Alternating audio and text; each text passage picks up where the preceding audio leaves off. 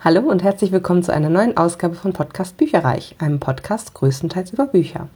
Mein Name ist Ilana und heute ist der Lesemonat April an der Reihe. Ein, wie ich finde, sehr, sehr gut gelaufener Lesemonat. Vorweg, ich habe zwei Hörbücher begonnen, aber nicht beendet. Das heißt, es wird diesen Monat 0,0 Hörbücher geben, was, glaube ich, eine Premiere ist in diesem Podcast. Das liegt daran, dass ich unter anderem ein ja, glaube 35 Stunden Hörbuch begonnen habe. Direkt auch am 1. April sozusagen. Das ist eine Leserunde mit zwei Mädels, die ich auf Instagram kennengelernt habe. Das funktioniert ganz, ganz, ganz hervorragend bisher. Gleichzeitig ist die eine gerade im Bachelorstress und wir haben uns jetzt entschlossen, dass wir dann äh, zu zweit erstmal noch weitermachen. Und ja, bei 35 Stunden könnt ihr euch ja denken, also ich glaube, ich habe irgendwie 24 oder so geschafft schon diesen Monat, aber eben das Hörbuch noch nicht beendet. Das nehme ich mir aber ganz fest für Mai vor und ich habe dann noch parallel ein Hörbuch begonnen das ist ein Rezensionsexemplar, was ich quasi in der Zeit, das waren so bestimmt anderthalb Wochen, wo noch nicht so ganz klar war, wie geht es weiter mit der Leserunde quasi, habe ich das eben begonnen zu hören. Und zwar Glückskinder von Theresa Simon. Das ist deutlich weniger lang, ich glaube zwölf Stunden oder sowas. Und das werde ich immer mal wieder zwischendurch auch hören, je nachdem, wie es da vorangeht in der Leserunde. Ansonsten habe ich sechs Bücher und ein E-Book gelesen und welche, das erzähle ich euch jetzt. Begonnen habe ich den Lesemonat mit Wir gegen euch von Frederik Backmann. Das ist ein Rezensionsexemplar aus dem Fischer-Krüger Verlag von 2019, also ist das gebundene Buch quasi, mit 539 Seiten. Da es der zweite Band ist, erzähle ich jetzt hier ein bisschen weniger, weil ich Band 1 halt nicht spoilern möchte. Es geht weiterhin um Björnstadt. Das ist so eine kleine schwedische Stadt im Wald, rau, altertümlich mit wirklich faszinierenden Bewohnern, die sehr vielschichtig gezeichnet sind, wie ich finde. Und im Band 1 war, ähm, fand ein verheerendes Ereignis statt. Und jetzt stehen Arbeitsplätze und auch der Eishockeyclub auf dem Spiel. Dieses Mal geht es um die aufbrechenden Konflikte zwischen rivalisierenden Kleinstädten schlussendlich und einen fatalen Autounfall. Unsere geliebten Charaktere aus Band 1 sind auch wieder mit dabei und haben allerhand Probleme und Konflikte, mit denen sie kämpfen. Ich fand es ein bisschen melancholisch, aber wieder sehr berührend und flüssig zu lesen, das auf alle Fälle. Reichte für mich allerdings thematisch nicht so wirklich an Band 1 heran. Also Band 1 war wirklich ganz dicht im Sinne von, äh, die Handlung hat zum Konflikt gepasst, der Schreibstil hat dazu gepasst, die Charaktere haben dazu gepasst und jetzt in Band 2 plätscherte es so ein bisschen ziellos vor sich hin. Deswegen erhält dieses Buch von mir vier Sterne. Und PS, Frederik Bachmann mausert sich gerade zu meinem neuen Lieblingsautor. Also der schreibt wirklich super. Und er macht auch immer wieder sehr, sehr unterschiedliche Geschichten. Und ich glaube, gerade die kleine Stadt der großen Träume ist so ein bisschen sein Meisterwerk. Wobei ich auch jetzt gesehen hatte, dass er ein neues Buch raus hat. Das heißt auf Englisch auf jeden Fall Anxious People. Und das wird auch sehr gehypt. Also wer weiß. Von ihm habe ich auf jeden Fall noch in meinem Sub hier liegen ausgeliehen von meiner Schwester. Britt Marie war hier. Das ist so ein Titel und auch das Cover würde mich normalerweise überhaupt nicht ansprechen. Das ist genauso wie bei Ein Mann namens Owe. Aber ja, ich kenne ja seinen Schreibstil mittlerweile und äh, weiß, dass das einfach eine wahrscheinlich sehr herzerwärmende Geschichte sein wird und deswegen freue ich mich darauf, das zu lesen. Als zweites Buch diesen Monat habe ich Der Geist in der British Library von Ben Aronovich gelesen. Das war ebenfalls ein Rezensionsexemplar aus dem DTV-Verlag mit 224 Seiten auch relativ schmal, ist dieses Jahr erst erschienen und es handelt sich um unterhaltsame Kurzgeschichten aus dem Peter Grant-Universum. Erst gibt es ein paar aus seiner Sicht, das waren so größtenteils übersinnliche Polizeiarbeitsgeschichten. Dann gibt es noch ein paar aus der Sicht von Nebencharakteren, wie zum Beispiel Abigail oder der deutschen Ermittlerin Vanessa Sommer. Und an sich sind die Kurzgeschichten ja, nichts großartig Hochwertiges in dem Sinne. Also ich sag mal, auch alleine gelesen hätten sie sehr merkwürdig gewirkt. Es ist jetzt kein Kaliber Alice Munro, ne? Also es ist jetzt kein Kurzgeschichten-Sammelband, wo man jede einzelne Kurzgeschichte total analysieren kann, von vorne bis hinten. Das sind einfach nur kurze Geschichten im Wesentlichen. Aber im Gesamten und also hintereinander weg sozusagen fand ich sie unterhaltsam. Es war irgendwie was Besonderes, weil es aus unterschiedlichen Perspektiven Sachen eben gezeigt hat. Und deswegen bekommt es von mir vier Sterne. Dann habe ich etwas gelesen, weil ich es für die Jahreschallenge quasi äh, heranziehen musste. Und zwar haben wir auf lesegarten.de gibt es ja eine Jahreschallenge, wo auch ja, im Grunde immer wieder Monatsmottos veröffentliche ich da. Ich bin ja die äh, Administratorin oder die Betreuerin von der Jahreschallenge. Und diesen Monat äh, sollten wir bestimmte Wörter im Titel erlesen, um quasi ein, ein Anwesen für unsere Charaktere zu erlesen. Das heißt, man konnte maximal zwei Bücher quasi einreichen und die mussten dann bestimmte Begriffe äh, drin haben. Zum Beispiel bei mir ist es jetzt Schattenflügel geworden von Katrin Lange. Flügel war quasi dann das äh, Wort, was enthalten sein musste und was ich wirklich nur bei zwei Büchern auf meinem gigantischen Sub irgendwie hatte. Das war einmal eben bei diesem E-Book und dann bei einem Hörbuch, was allerdings der Auftakt von einer sechsteiligen Fantasy-Reihe war. Und da hatte ich ehrlich gesagt diesen Monat eben wegen diesem 35-Stunden-Hörbuch überhaupt keine Lust, das noch in irgendeiner Form anzufangen oder zu hören. Deswegen habe ich jetzt quasi einen Charakter nur, der ein Haus hat, und zwar den Drachenfels, was sozusagen ne, Flügel gilt quasi als Drachenfels. Wie auch immer. Auf jeden Fall geht es bei Schattenflügel von Katrin Lange. Das ist ein äh, Buch, was äh, im, im Arena Verlag 2017 erschienen ist. Es hat 272 Seiten in der Printausgabe und wie gesagt, meins war jetzt ein E-Book. Das ist ein Jugendthriller, in dem es um Kim geht, deren Schwester Nina vor zwei Jahren ermordet wurde. Der Täter hat sie anschließend mit einer Libelle quasi geschmückt und wurde nie gefunden. Also der Täter ist immer noch auf freiem Fuß. Deswegen, ja, Kim hat immer noch super schwer, sowohl an Ninas Tod zu knapsen, als auch Angst, dass sie vielleicht die nächste sein könnte. Aber jetzt hat sie Lukas kennengelernt und ist dabei, sich zu verlieben. Der hat zwar ein ganz schönes Bad Boy-Image, also es stellt sich zum Beispiel die Frage, ob er in den letzten zwei Jahren im Gefängnis saß, kannte Nina aber auch. Und deswegen ist natürlich die Frage groß, ob er was mit ihrem Tod zu tun hat. Der Beginn des Buches gestaltet sich für mich derartig schwierig, weil ich einige Formulierungen wirklich, ich war übelst genervt von denen. Also zum Beispiel alle paar Abschnitte äh, bezeichnet Kim das, was ihrer Schwester zugestoßen ist, als das Böse, also immer in Großbuchstaben. Und den Psychotherapeuten von ihr, das ist Dr. Schinzel, den konnte ich auch nie ernst nehmen, weil mein Gehirn jedes Mal Dr. Schnitzel gelesen hat. Ich bin meiner wahnsinnig geworden, ehrlich. Dr. Schnitzel sagt das und das. Äh, ganz schlimm. Ansonsten war mir sehr, sehr schnell klar, wer der Täter war. Also ich fand es sehr vorhersehbar. Für Jugendliche oder Leser, die nicht so oft Thriller lesen, vielleicht nicht. Aber ja, für mich war es sehr, sehr offensichtlich. Davon abgesehen war es ein solides Jugendbuch zum Miträtseln, gut geschrieben, spannend gemacht. Vor allem aber nicht zu kurz, nicht zu lang und auch mit einer interessanten Familienkonstruktion. Also für mich so lala und bekommt von mir drei Sterne. Das nächste, was ich gelesen habe, ist Das Geschenk eines Regentages von Makoto Shinkai und Naruki Nagakawa. Das ist ein Rezensionsexemplar aus dem S. Fischer Verlag mit 255 Seiten aus 2021 und meiner Meinung nach ein absolutes Muss für Katzenliebhaber. Ich dachte ehrlich gesagt, es ginge nur um eine junge Frau aus Japan, die eben allein ist, bis sie sich an einem regnerischen Frühlingstag einen kleinen, ausgesetzten, ausgehungerten Kater eben zu sich nimmt oder ihn findet. Aber es ist tatsächlich nicht nur eine Katzengeschichte, die hier beleuchtet wird, sondern im Gegenteil wird quasi durch vier verschiedene Katzen so eine Art Mini-Kosmos aufgemacht. Wie die Nachbarschaft miteinander verbandelt ist, lernt man über diese Katzen kennen. Da ist eben einmal diese besagte junge Frau, ne, die ist in einer, äh, steckt in einer unglücklichen Beziehung fest. Dann gibt es eine Frau, deren beste Freundin unerwartet stirbt und die sich selbst die Schuld dafür gibt. Wir lernen eine alte Dame kennen, die ihrem Neffen hilft. Der hat so eine Art Burnout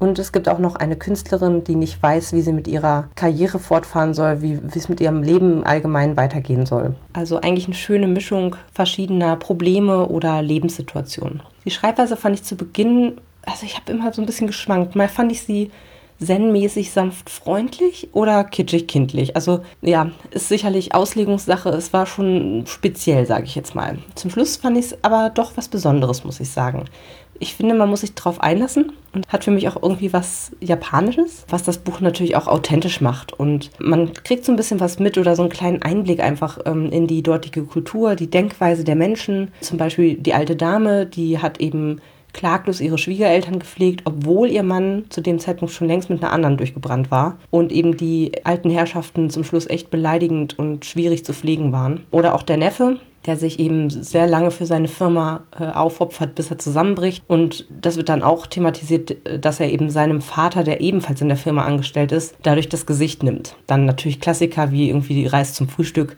Also das war wirklich ein cooler Einblick in die japanische Kultur und Themen, die dort vielleicht auch relevant sind und kriegt deswegen von mir vier Sterne. Ich wollte aber noch mal kurz was zu den äh, Autoren vorlesen.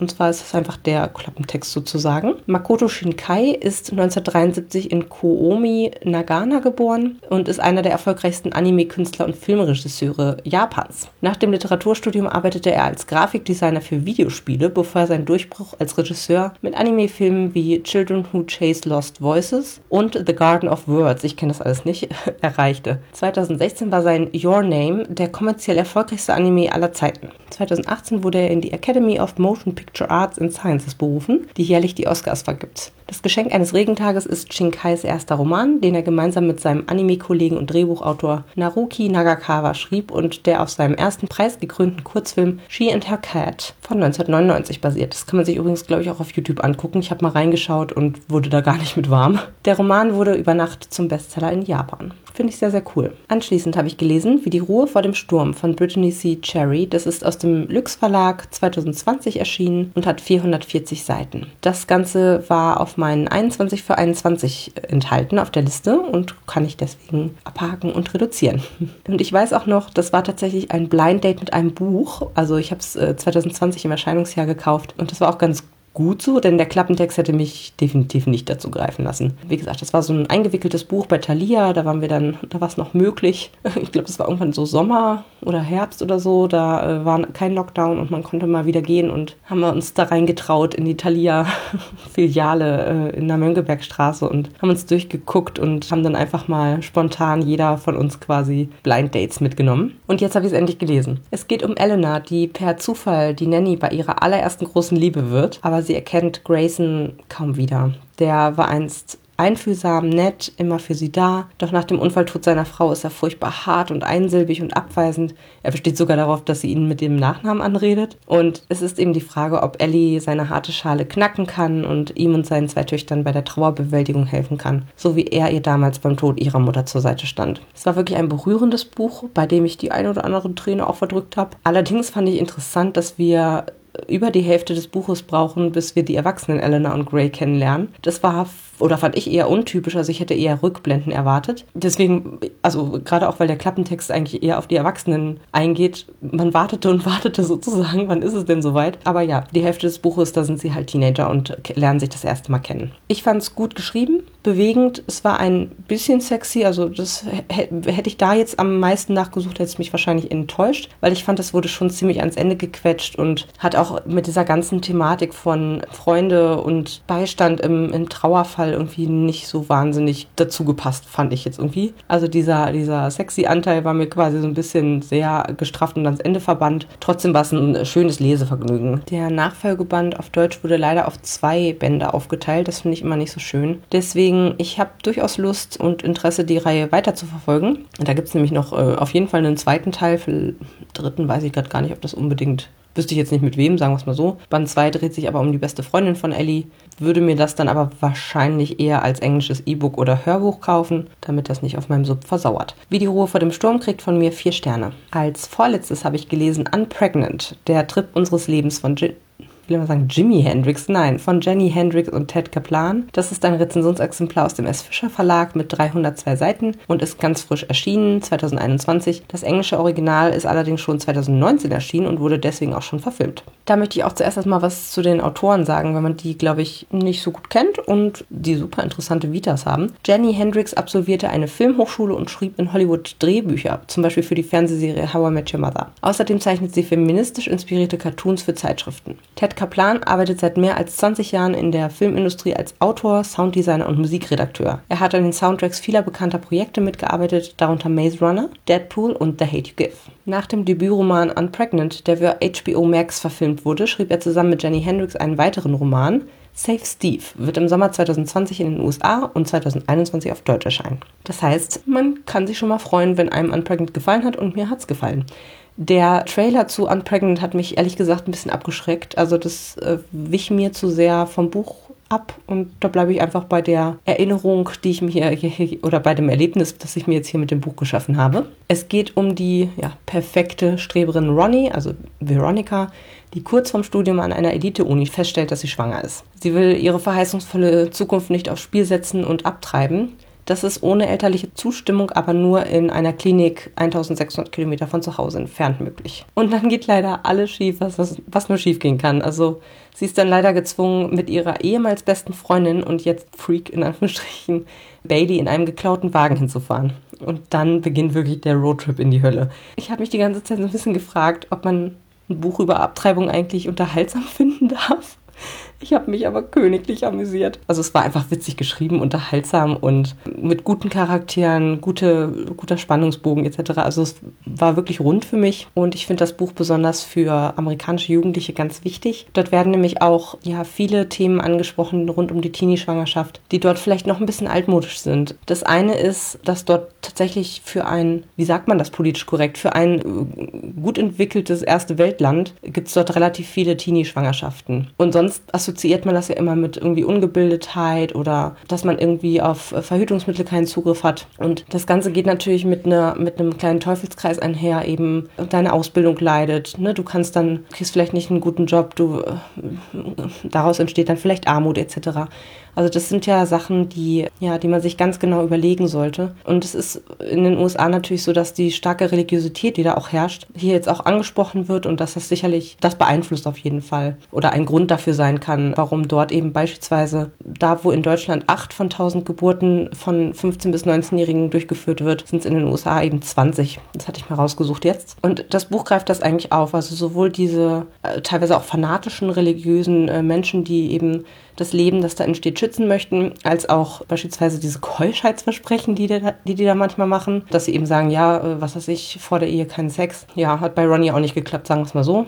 Vor den Abtreibungskliniken stehen immer noch so Demonstranten mit Schildern. Ich, also ich kannte das ehrlich gesagt nur aus dem Fernsehen. Ich kann mir sowas gar nicht vorstellen, ganz ehrlich. Also ich finde, das ist ein äh, ganz, ganz krasses Bild was ich gar nicht fassen kann, dass das immer noch gang und gäbe scheinbar ist in den USA, wo dann eben den Frauen versucht wird, ein schlechtes Gewissen zu machen oder sie davon abzuhalten ähm, auf den letzten Metern. Und das finde ich ehrlich gesagt ganz bedenklich und traurig. Meine persönliche Meinung ist, dass keine Frau egal in welchem Alter, mit welchem Hintergrund etc. pp, aus welchem Grund auch immer sich äh, eine Frau entschließt abzutreiben. Ich bin mir ganz, ganz sicher, dass keine dieser Frauen sich diese Entscheidung leicht gemacht hat. Das kann ich mir nicht vorstellen. Und wenn aber so eine Entscheidung gefallen ist, aus welchen Gründen auch immer, dann finde ich, sollte man niemanden dafür verurteilen. Man steckt halt einfach nicht in, den, in der Haut des anderen. Es geht keinen was an. Jede Frau muss das sicherlich mit sich selber ausmachen. Und es bringt auch nichts, wenn jemand dazu gezwungen wird, ein Kind zu bekommen, das er oder sie gar nicht will. Für dieses Buch gibt es auf jeden Fall vier Sterne von mir. Das letzte Buch, was ich im April gelesen habe, ist Der Fall Jane Eyre von Jasper Ford. Das ist ein Rezensionsexemplar aus dem DTV-Verlag.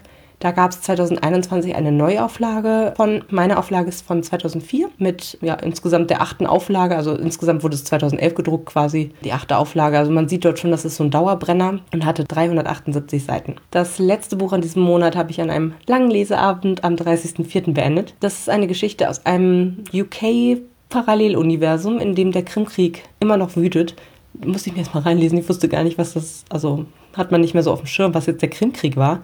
Es gibt auf jeden Fall dort Spezialeinheiten für alles, von Zeitreisen bis Vampirbekämpfung und natürlich auch für Literaturvergehen wie Fälschungen, Manuskriptraub und Co. Und ein richtig böser Bösewicht treibt sein Unwesen. Das ist der erste Fall für Spezialagentin Thursday Next, bei dem Jane Eyre aus ihrem Roman entführt wird und gegen ein Lösegeld wieder freigekauft werden soll. Ein sehr handlungsgetriebener Fantasy-Klassiker, bei dem die Charakterisierung ein bisschen zu kurz kam, aber es zieht einen durch die Action schnell rein. Was ich damit sagen will, es war also wirklich total irre und skurril und witzig, spannend. Ich habe mich stellenweise ein bisschen abgehängt gefühlt, weil ich die meisten historischen Ereignisse und diese UK-Klassikerbücher, die erwähnt wurden, gar nicht kenne. Also da muss ich wirklich sagen, das ist eher was für Leute, die entweder in, in Großbritannien aufgewachsen sind oder ein super Fable dafür haben und sich eben gut mit Politikern auskennen, sage ich jetzt mal bei denen, mit historischen Ereignissen, mit allen möglichen britischen Klassikern der Bücherlandschaft sozusagen. Und dann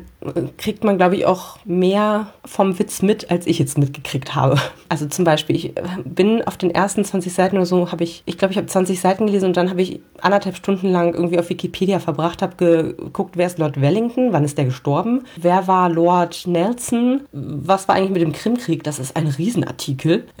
Also was ist wirklich passiert, so nach dem Motto, weil wir sind hier, wie gesagt, in so einer Parallelwelt und da läuft einiges anders. Also es gibt zum Beispiel geklonte Dodos, dafür gibt es keine Handys, glaube ich. Habe ich jetzt jedenfalls nicht mitbekommen, dass es irgendwer mal ein Handy benutzt hätte.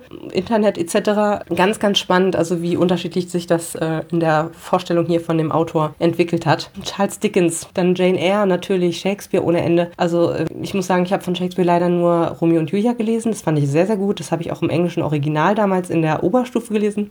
Ist aber nun auch schon wieder ein paar Jährchen her. Und wirklich alle anderen, die er da irgendwie referenziert hat und erwähnt hat, keine Ahnung.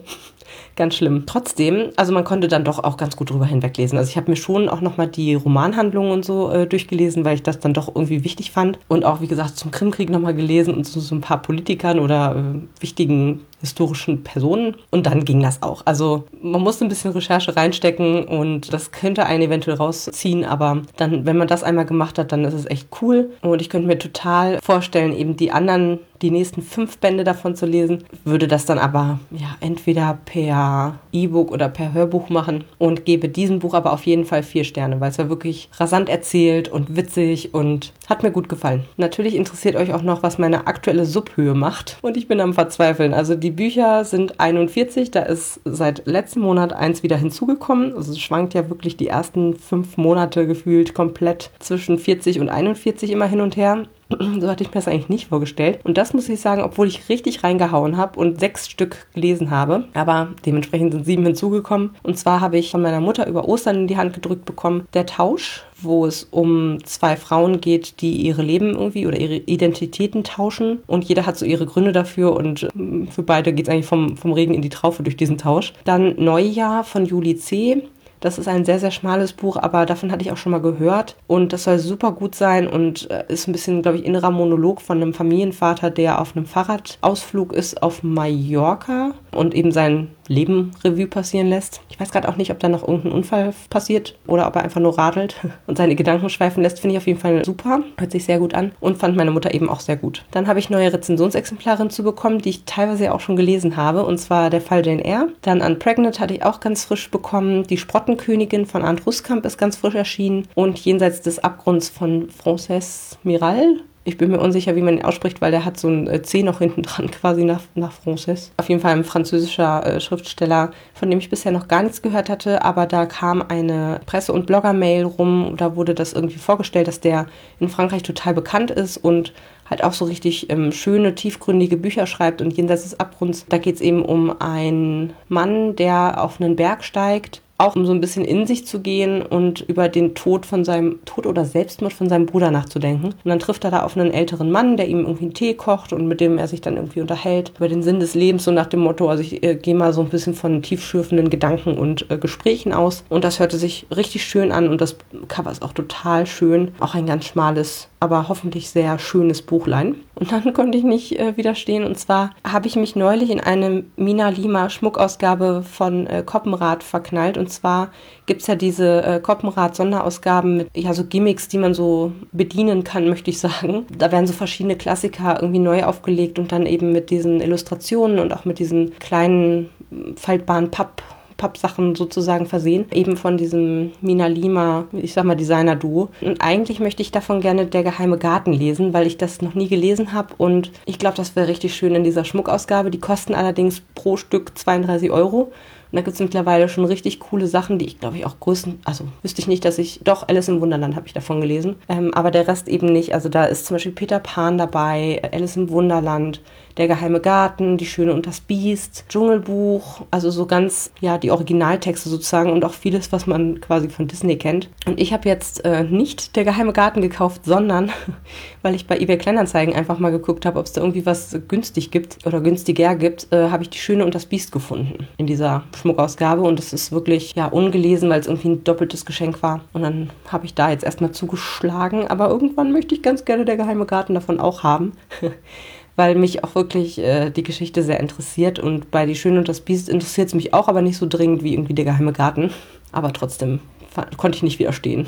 Schnabber, Schnabber gemacht. Bei den Hörbüchern habe ich 112 ungelesene Hörbücher. Das ist auch plus eins im Vergleich zum Vormonat, weil ich ja keine ge oder keine fertig gehört habe, muss ich dazu sagen. Und stattdessen ist noch ein Rezensionsexemplar dazugekommen und zwar Daheim von Judith Herrmann. Das soll auch so ein relativ kurzes Buch Hörbuch sein. Ich glaube sechs Stunden oder so ist die Laufzeit, wo es um eine, ich sag mal, mittelalte Frau geht, die ein halbes Leben eben schon hinter sich hat und jetzt in einem neuen Städtchen neu anfängt und sie erinnert sich zurück an ihr Leben und denkt auch so ein bisschen über die Frage nach, so wo ist zu Hause, wo kann man sich daheim fühlen und auch das das hörte sich für mich irgendwie sehr, ja, philosophisch interessant an, beziehungsweise einfach äh, interessiert mich das so nach dem Motto, was, was für eine Lebenserfahrung hat die Frau, was kann sie vielleicht mit einem teilen. Das hat mich irgendwie spontan sehr angesprochen. Das war's mit meinem Lesemonat April. Ich hoffe, es hat euch gefallen und bis zum nächsten Mal. Tschüss. Informationen zu allen Büchern, über die ich heute gesprochen habe, findet ihr auf meiner Website www.bücherreich.net mit UE. Ihr könnt dort oder auf Facebook unter www.facebook.de slash podcastbuicherreich in einem Wort durch mit mir in Kontakt treten. Meine E-Mail-Adresse lautet buicherreich at gmail.com. Wenn ihr diesen Podcast über iTunes abonniert habt, würde ich mich riesig freuen, wenn ihr mir eine 5-Sterne-Bewertung hinterlasst. Dies ist ein privater Buch-Podcast, in dem ich nur meine eigene private Meinung wiedergebe. Wenn mir ein Buch oder Hörbuch kostenlos zur Verfügung gestellt wird, kennzeichne ich es entsprechend auf meiner Website.